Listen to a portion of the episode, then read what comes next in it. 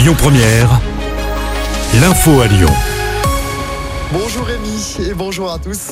À la une à Lyon, le programme complet de la Fête des Lumières a été dévoilé ce matin. 32 œuvres à découvrir sur 29 sites répartis dans 7 arrondissements de Lyon. Lors de cette édition 2023, des animations sont prévues à la Duchère et dans le quartier des États-Unis dans le 8e. Grande nouveauté cette année, une œuvre sera à découvrir toute la journée dans le théâtre des Célestins. Pour rappel, la Fête des Lumières se déroule du jeudi 7 au dimanche 10 décembre prochain. On vous a mis des photos et le programme complet sur notre site et notre application. 2 millions de visiteurs sont attendus pour cette année.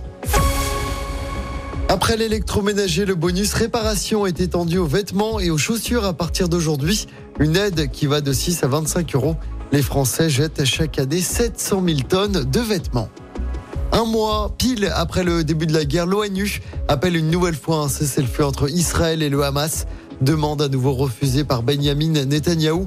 Le Premier ministre israélien exige au préalable la libération de tous les otages. Israël prendra la responsabilité générale de la sécurité de Gaza une fois que la guerre sera terminée. Voilà ce qu'a dit hier soir le Premier ministre israélien.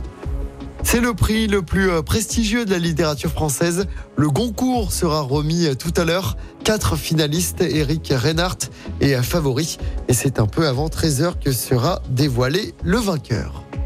Et puis avis aux fans de Julien Doré, le chanteur repartira en tournée dans toute la France en 2025.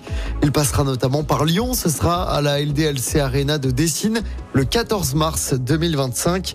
Les billets sont mis en vente dès ce vendredi midi. Allez, on passe au sport en football de la Ligue des Champions à suivre ce soir, quatrième journée des phases de poule.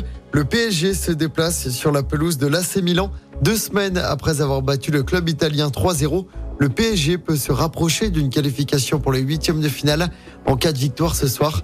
Le coup d'envoi du match est donné à 21h. Écoutez votre radio Lyon Première en direct sur l'application Lyon Première, lyonpremière.fr et bien sûr à Lyon sur 90.2 FM et en DAB+. Lyon